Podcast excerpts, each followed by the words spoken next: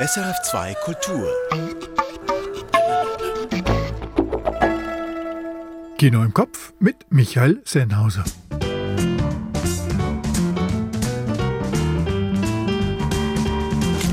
Ich stelle Ihnen heute den jüngsten Film des unverwechselbaren Wes Anderson vor, Asteroid City.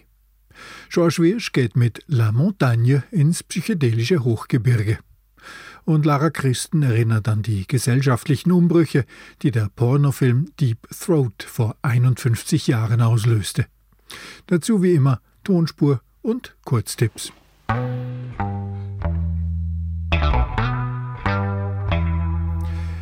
Hier also jene fünf Filme, die Sie möglichst bald sehen sollten, finden wir. La Montagne von Thomas Salvador. Eine Bergsteigerfabel mit Ökohauch und Spuren von Midlife Crisis. Ein leuchtender, psychedelischer Trip, der den Kinobesuch mehr als wert ist. La Montagne von Thomas Salvador. Mehr dazu folgt gleich.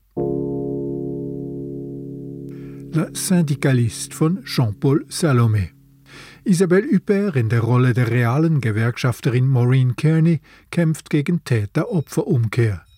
Ein sehr französischer Politthriller direkt aus der Realität. La Syndicaliste von Jean-Paul Salomé. Le Film de mon Père von Jules Guarneri. Ein Vater filmt sich und übergibt das Material dem Sohn, um den endlich zum Filmemacher werden zu lassen. Ein witziger, einsichtiger Schweizer Familiendokumentarfilm als selbsterfüllendes Ablösungsorakel. Le film de mon père von Jules Guarneri. L'Immensità von Emanuele Crialese. Ein Mädchen im Rom der 1970er wird sich schleichend gewiss, dass es im falschen Körper lebt. Frisch bebildert und ohne falsches Drama, dafür mit viel Italo-Rock und mit Penelope Cruz in einer Nebenrolle. L'Immensità von Emanuele Crialese. Roter Himmel von Christian Petzold. Ein Selbstporträt des Regisseurs als junges Arschloch, großartig in einen Sommer voller Drama und Verliebtheit eingebettet. Maximales Kino. Erlösen können uns nur die Romantik und der Petzold. Roter Himmel von Christian Petzold.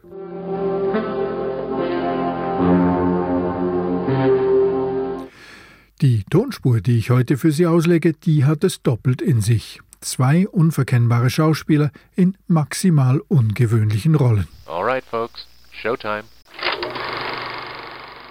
Aus welchem Film stammt der folgende Ausschnitt? Und wer ist zu hören? Don't buy this tree, Foxy. You're borrowing at nine and a half with no fixed rate, plus moving into the most dangerous neighborhood in the country for someone of your type of species. You're exaggerating, Badger. I'm sugarcoating it, man. This is Bogus, Bunce, and Bean, three of the meanest, nastiest, ugliest farmers in the history of this valley. Really? Tell me about them. All right. Walt Bogus is a chicken farmer, probably the most successful in the world. He weighs the same as a young rhinoceros. He eats three chickens every day for breakfast, lunch, supper, and dessert. That's 12 in total per diem. Nate Bunce is a duck and goose farmer. He's approximately the size of a pot-bellied dwarf, and his chin would be underwater in the shallow end of any swimming pool on the planet. His food is homemade donuts with smashed up goose livers injected into them. Frank Bean is a turkey and apple farmer. He invented his own species of each. He lives on a liquid diet of strong alcoholic cider, which he makes from his apples. He's as skinny as a pencil, as smart as a whip, and possibly the scariest man currently living. Wenn Sie das nicht gleich erkannt haben, einigermaßen klare Hinweise folgen im Verlauf der heutigen Filmrolle. Und die ganze Auflösung plus Bonustöne gibt es am Ende.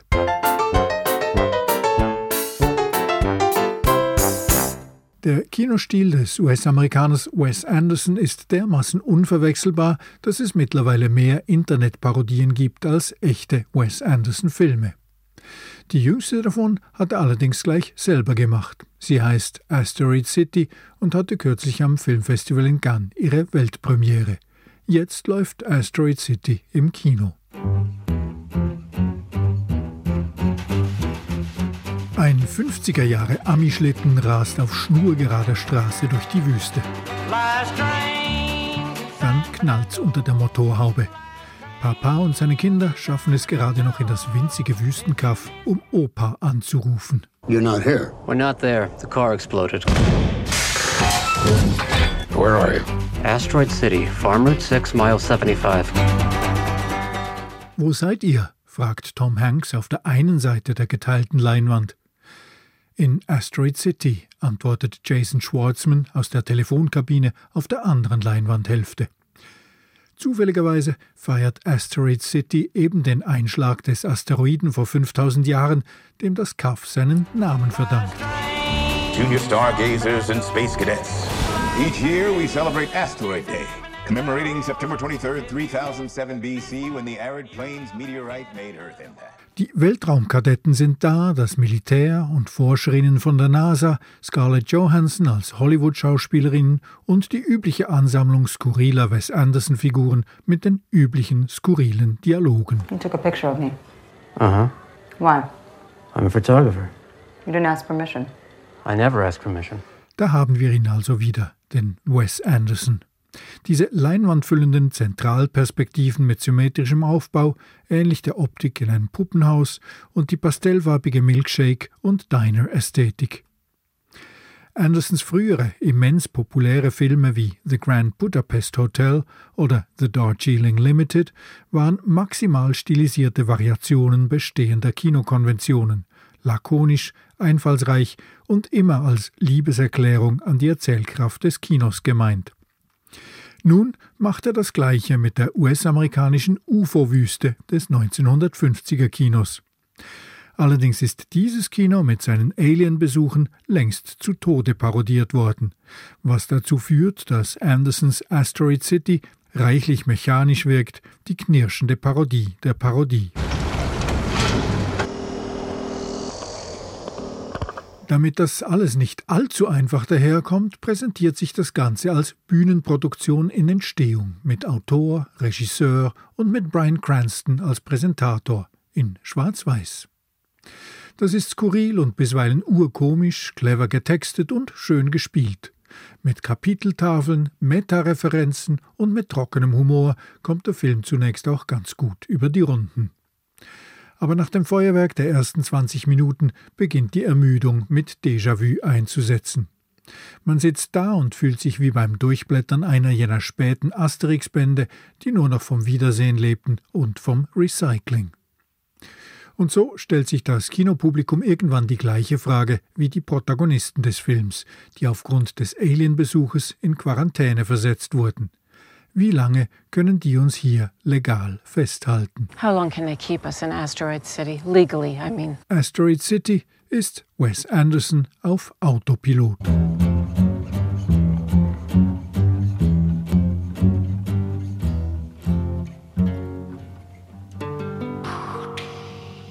Asteroid City von Wes Anderson jetzt im Kino.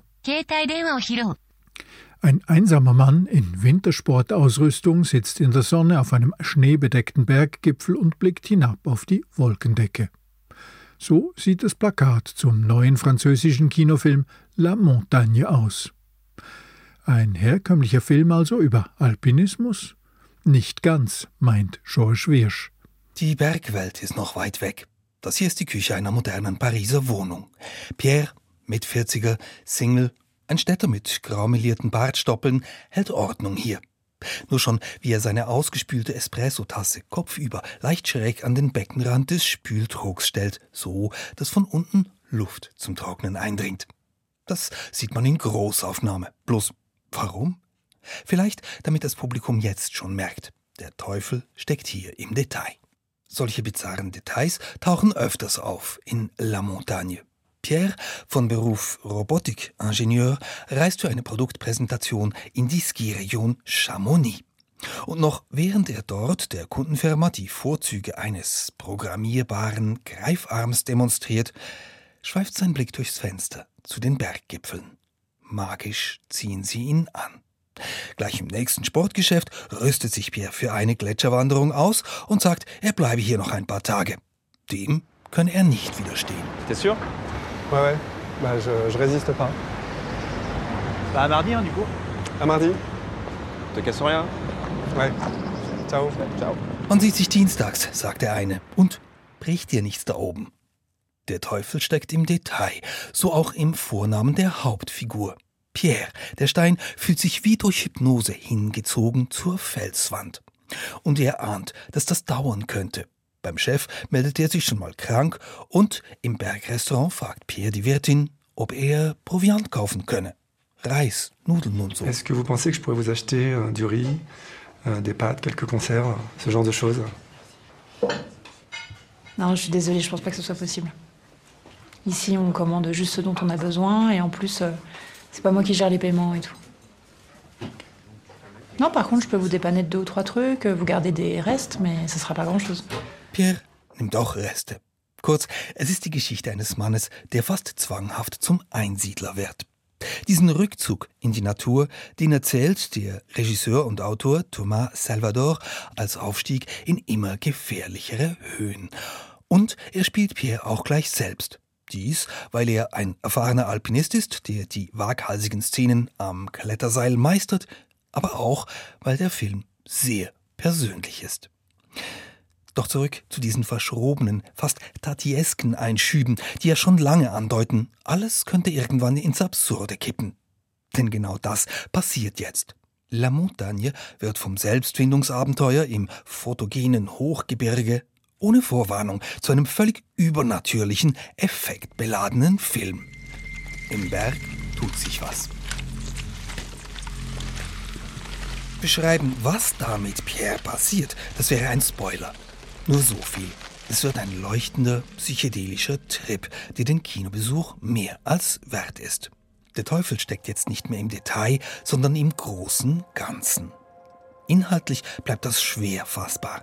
La Montagne ist weder eine klare ökologische Fabel über die Gletscherschmelze, noch erzählt der Film eine reine Midlife-Crisis-Bewältigung. Vielmehr entwickelt der Film zwischen diesen beiden Polen einen unerwartet zuversichtlichen Sog ins Ungewisse, in eine Art magischen Realismus. Wo das hinführt, das hat man so noch nicht gesehen. Sollte man aber. George Wirsch zum französischen Spielfilm La Montagne, jetzt im Kino. Deep Throat, tiefe Kehle, steht für eine Sexualpraktik. Es ist auch der Titel des erfolgreichsten Pornofilms aller Zeiten. Und in der Folge der Deckname für den Zeitungsinformanten im Watergate-Skandal um Richard Nixon in den USA. Das war 1974. Zwei Jahre vor Watergate, vor 51 Jahren, schaffte der Pornofilm Deep Throat die Kinopornografie in den USA zu einem Mainstream-Phänomen zu machen. Der bis heute erfolgreichste Pornofilm aller Zeiten erschien am 12. Juni 1972 in den Kinos. Ein Kampf zwischen der Pornoindustrie und der Justiz begann. Lara Christen. Zuerst ein paar Fakten. Zwei Tage, um das Drehbuch zu schreiben. Sechs Tage, um den Film zu drehen. Und ein Budget von gerade mal ca. 25.000 Dollar. Das reichte, um in den USA über Jahre hinweg für reichlich Gesprächsstoff zu sorgen, wie auch der Dokumentarfilm Inside Deep Throat aufzeigt. Ich habe Deep Throat damals in New York gesehen. Es bildete sich eine Schlange über mindestens drei Häuserblocks. Ich dachte, fantastisch. Das wird das Klima in den Vereinigten Staaten verändern, weil man endlich über Fragen der Sexualität spricht. Das Jahr 1972 in New York. Damals hatte die Mafia das Pornogeschäft in fester Hand und dieses steckte noch klar in der Schmuddelecke. Der Regisseur von Deep Throat, Gerard Damiano, wollte das ändern, wie er in der Doku erzählt. Ich habe daran geglaubt, dass es endlich Zeit war zu sagen, dass Sex etwas Schönes ist, dass der menschliche Körper etwas Schönes ist und dass man sich deswegen wirklich nicht schämen muss. Am 12. Juni 1972 feierte Deep Throat Premiere. Eine gute Zielscheibe für die New Yorker Regierung und ihre Anti-Porno-Kampagne. Die Polizei ließ nicht lange auf sich warten. Es gab gleich mehrere Razzien. Der Verteidiger der Filmemacher, Herb Kessner, kritisierte damals gegenüber Journalisten das Vorgehen. Die tauchen hier mit einer ganzen Hundertschaft auf, reißen Fotos und Plakate aus den Fenstern und führen sich auf wie die Gestapo. Die Razzien der Polizei sorgten aber erst recht für Aufmerksamkeit. Die ideale Werbung für Deep Throat. Nachdem Jackie Kennedy, die Witwe des ehemaligen Präsidenten John F. Kennedy, den Film gesehen hatte, verdoppelten sich die Besucherzahlen. Einen weiteren Aufschwung erlebte der Film, als der New York Times-Journalist Ralph Blumenthal über ihn schrieb. Ich schrieb den Artikel mit dem Titel Pornoschick auf einer alten Schreibmaschine. Die Leute betrachteten die Times als Maßstab. Und als die Times über diesen Film schrieb, war er legitimiert. Es bildeten sich lange Schlangen vor den Kinos.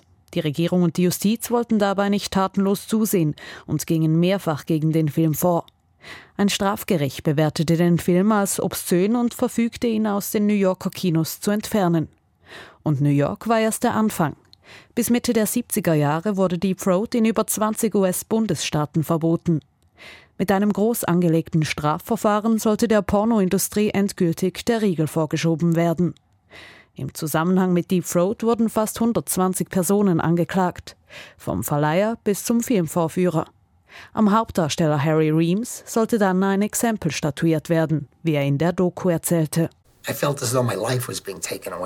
Es war, als würde man mir mein Leben entreißen. Und ich spürte, wie sie auf einmal den Teufel in mir sahen, als hätte ich etwas Böses getan. Hauptdarsteller Harry Reams wurde rund vier Jahre nach der Erscheinung von Deep Throat als erster US-Schauspieler wegen seiner Arbeit zu einer Freiheitsstrafe verurteilt. Die verhängte Haftstrafe von fünf Jahren wurde in zweiter Instanz allerdings wieder aufgehoben. Auch dieser Prozess verhalf Deep Throat nur zu weiterem Aufsehen. Der Film, der nur knapp 25.000 Dollar gekostet hatte, spielte allein in den USA mehrere hundert Millionen Dollar ein. Unter anderem dank seinem Einfluss wurde die Pornografie einem breiteren Publikum zugänglich gemacht. Deep Throat, der Film, der Hardcore-Porno zu einem Publikumsphänomen machte, vor 51 Jahren. Nun fehlt nur noch die Auflösung der heutigen Tonspur. Die stammt aus einem noch ungewöhnlicheren Film aus der ungewöhnlichen Filmografie des Wes Anderson, aus dem Puppenanimationsfilm Fantastic Mr. Fox von 2009. In der Geschichte Frei nach dem Kinderbuch von Roald Dahl spielt George Clooney den titelgebenden Stadtfuchs Mr. Fox, der mit seiner von Meryl Streep gesprochenen Frau und den Kindern in einen hohlen Baum in der Nähe der fiesen Bauern Boggy's Buns and Bean einziehen will. Sein Anwalt, der Dachs, gesprochen von Bill Murray, warnt ihn allerdings vor den Bauern, vergeblich, wie sich zeigen wird. Don't buy this tree, Foxy. You're borrowing at nine and a half with no fixed rate, plus moving into the most dangerous neighborhood in the country for someone of your type of species. You're exaggerating, Badger. I'm sugarcoating it, man. This is Bogus, Bunce, and Bean, three of the meanest, nastiest, ugliest farmers in the history of this valley. Really? Tell me about them. All right. Walt Bogus is a chicken farmer, probably the most successful in the world. He weighs the same as a young rhinoceros. He eats three chickens every day for breakfast, lunch, supper, and dessert. That's 12 in total per diem. Nate Bunce is a duck and goose farmer. He's approximately the size of a pot-bellied dwarf, and his chin would be underwater in the shallow end of any swimming pool on the planet.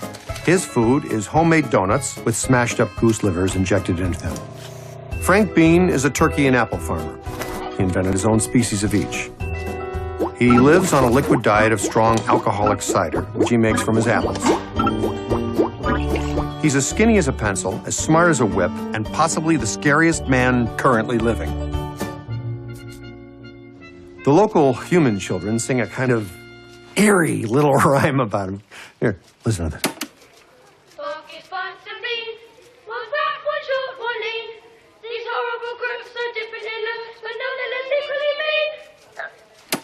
In summation, I think you just got to not do it, man. That's all. I understand what you're saying, and your comments are valuable, but I'm going to ignore your advice. The cuss you are. The cuss am I? Are you cussing with me? No, you cussing with me? Don't cuss and point You're at gonna cuss with somebody. You're not gonna cuss with me, you little cuss cuss. with me.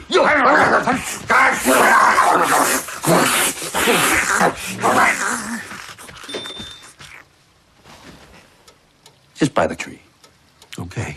George Clooney als Mr. Fox und Bill Murray als Ducks fauchen sich ihre Meinungsunterschiede aus dem Leib in Wes Andersons Puppenanimationsfilm Fantastic Mr. Fox von 2009. An der aufwendigen Produktion waren übrigens Animationsspezialisten aus der ganzen Welt beteiligt, auch aus der Schweiz. Das war Kino im Kopf. Ich bin Michael Sennhauser. Die fünf unverpassbaren Filme der Woche finden Sie auch jeden Donnerstag schriftlich auf sennhausersfilmblog.ch. Und Kino im Kopf gibt es wieder in einer Woche. Bis dahin viel Vergnügen in Ihrem Kino.